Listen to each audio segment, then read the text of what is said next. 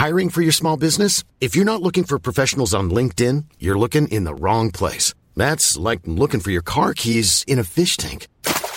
LinkedIn helps you hire professionals you can't find anywhere else, even those who aren't actively searching for a new job but might be open to the perfect role. In a given month, over 70% of LinkedIn users don't even visit other leading job sites. So start looking in the right place. With LinkedIn, you can hire professionals like a professional. Post your free job on linkedin.com slash people today.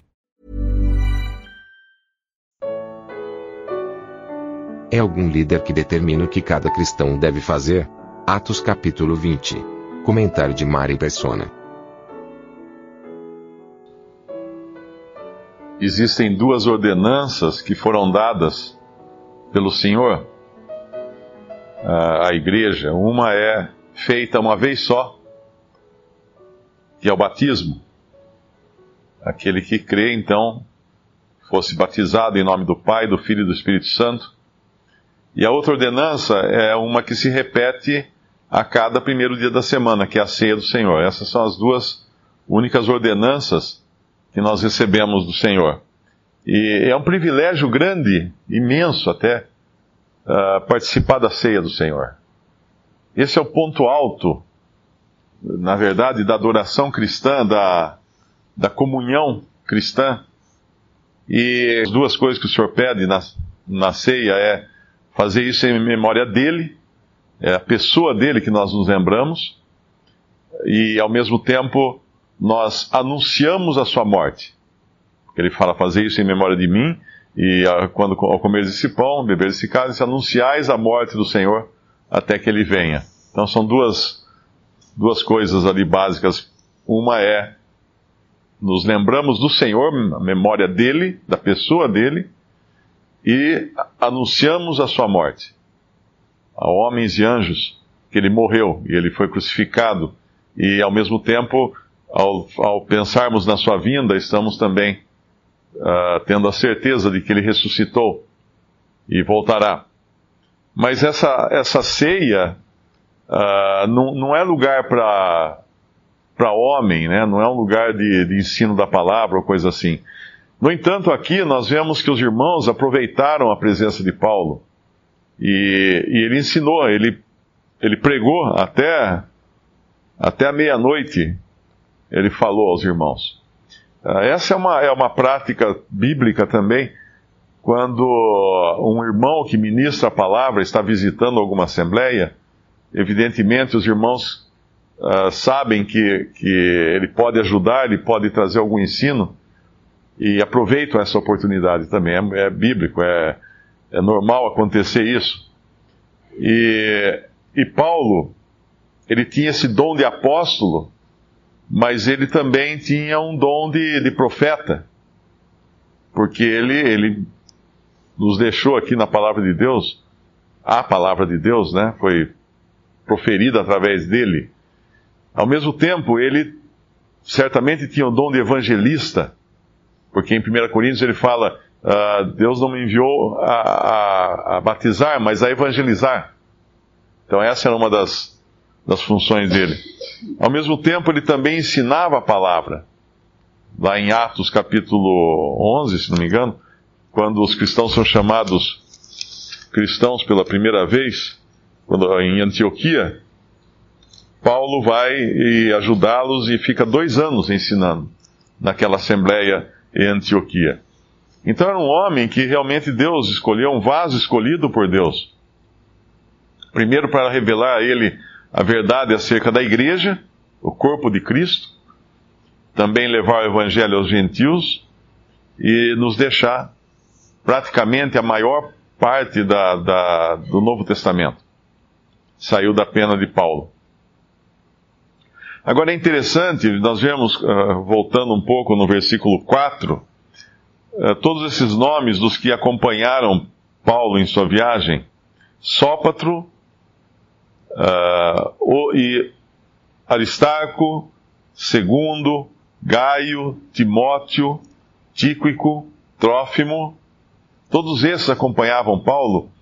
Se nós transformássemos isso, tentássemos analisar isso do ponto de vista da religião, nós pensaríamos, bom, esses então Paulo deve ter ordenado a eles que fossem juntos, eles foram convocados para esse trabalho, para essa viagem. Uh, isso poderia parecer, se nós tomarmos os parâmetros da religião para analisar as coisas da Bíblia. Mas quando nós esquecemos o que a religião inventou, nós entendemos que todos esses irmãos foram de, de livre e espontânea vontade, dirigidos, guiados pelo Espírito Santo. Não era algo do tipo assim, olha, pessoal, nós vamos lá e você vai comigo, você vai comigo, você vai comigo. Não, não era assim. E como nós podemos saber disso? Abrindo lá em 1 Coríntios, capítulo 16, versículo 12.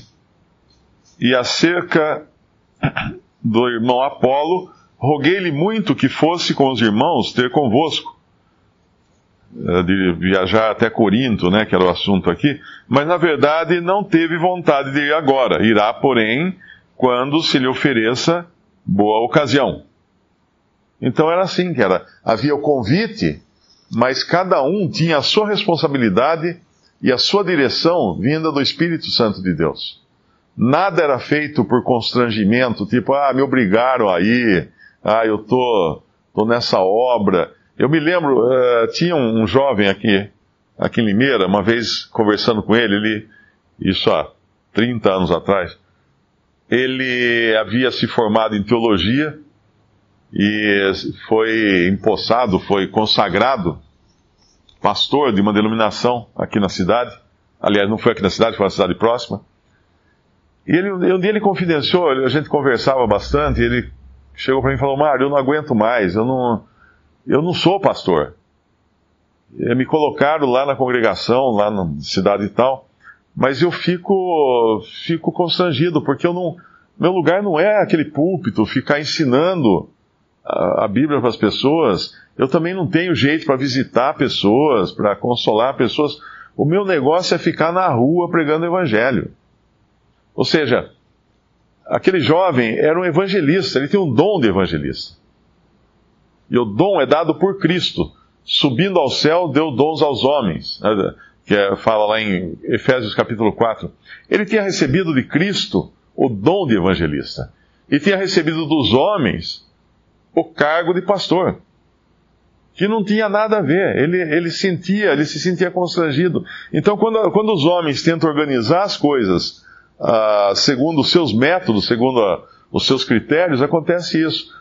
Um dom que podia estar muito usado pelo Espírito Santo, podia ser muito usado pelo Espírito Santo, acaba sendo apagado, né, tolhido, abafado, porque os homens, nas suas organizações, determinam certas coisas e a pessoa tem que obedecer, porque ele serve aquela organização, ele tem que obedecer o que ela diz. Mas aqui nós vemos a liberdade do Espírito, a direção do Espírito. Uh, o próprio Paulo deixando claro que o Espírito Santo revelava a ele que de cidade em cidade ele iria sofrer.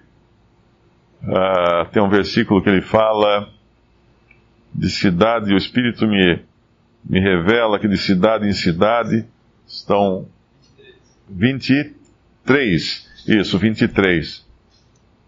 É versículo 22: E agora eis que, ligado eu pelo Espírito, vou para Jerusalém, não sabendo o que lá me há de acontecer senão o que o Espírito Santo de cidade em cidade me revela, dizendo que me esperam prisões e tribulações. Essa é a direção do Espírito. Então, quando a gente vem para partir o pão e um irmão se levanta para fazer partir o pão, ou um irmão traz um hino, um irmão traz uma oração de uma ação de graças, né? É o Espírito Santo que dirige cada um. Ninguém é constrangido, ninguém é mandado, ninguém é obrigado, ninguém é, é contratado para fazer essas coisas. Ninguém recebe um salário para dirigir uma reunião. Nada disso. É uma coisa simples, feita de acordo com essa simplicidade que nós encontramos aqui.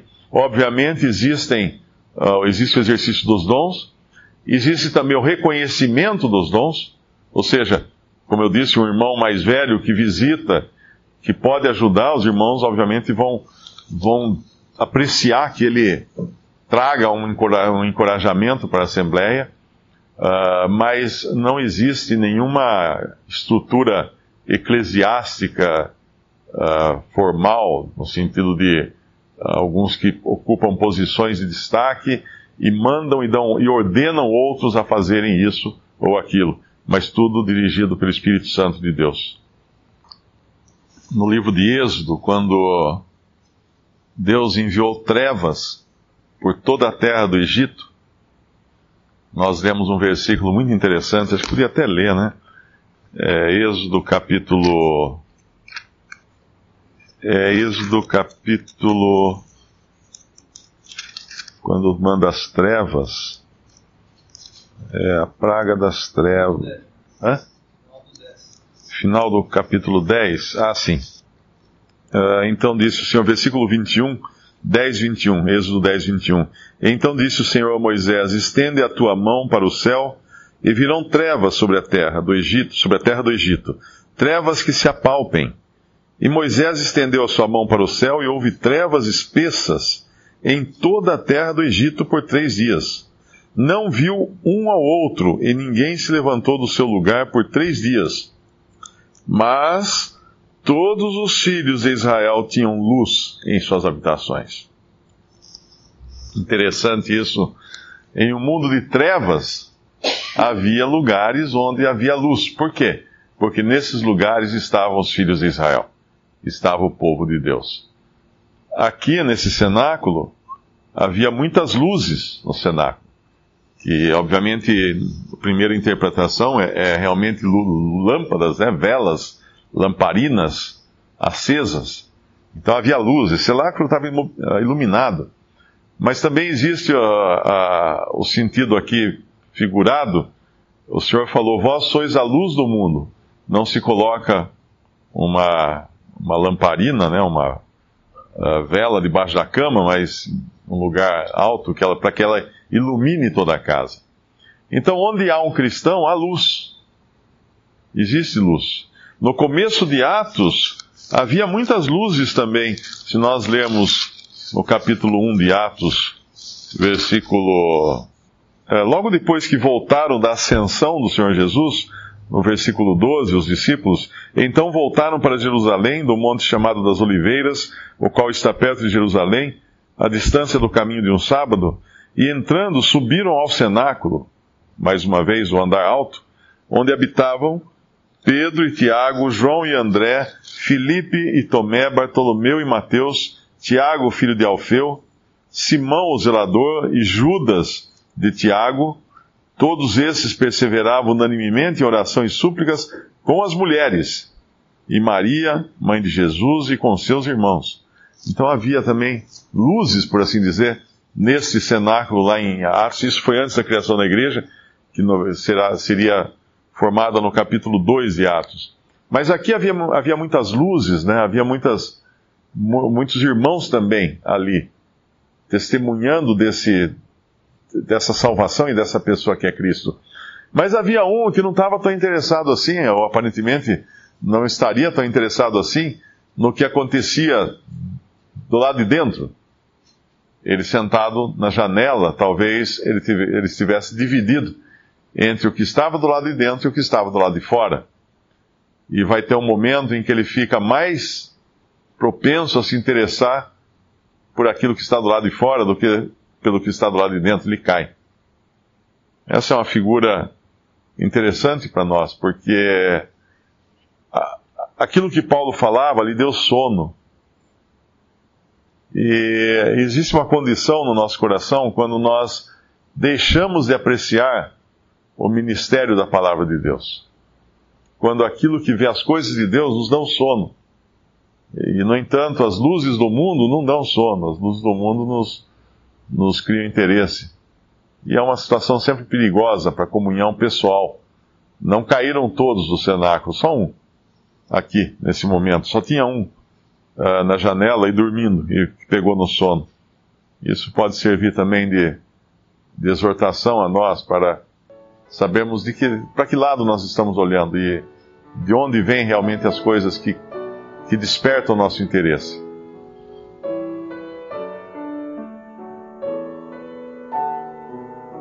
Visite respondi.com.br.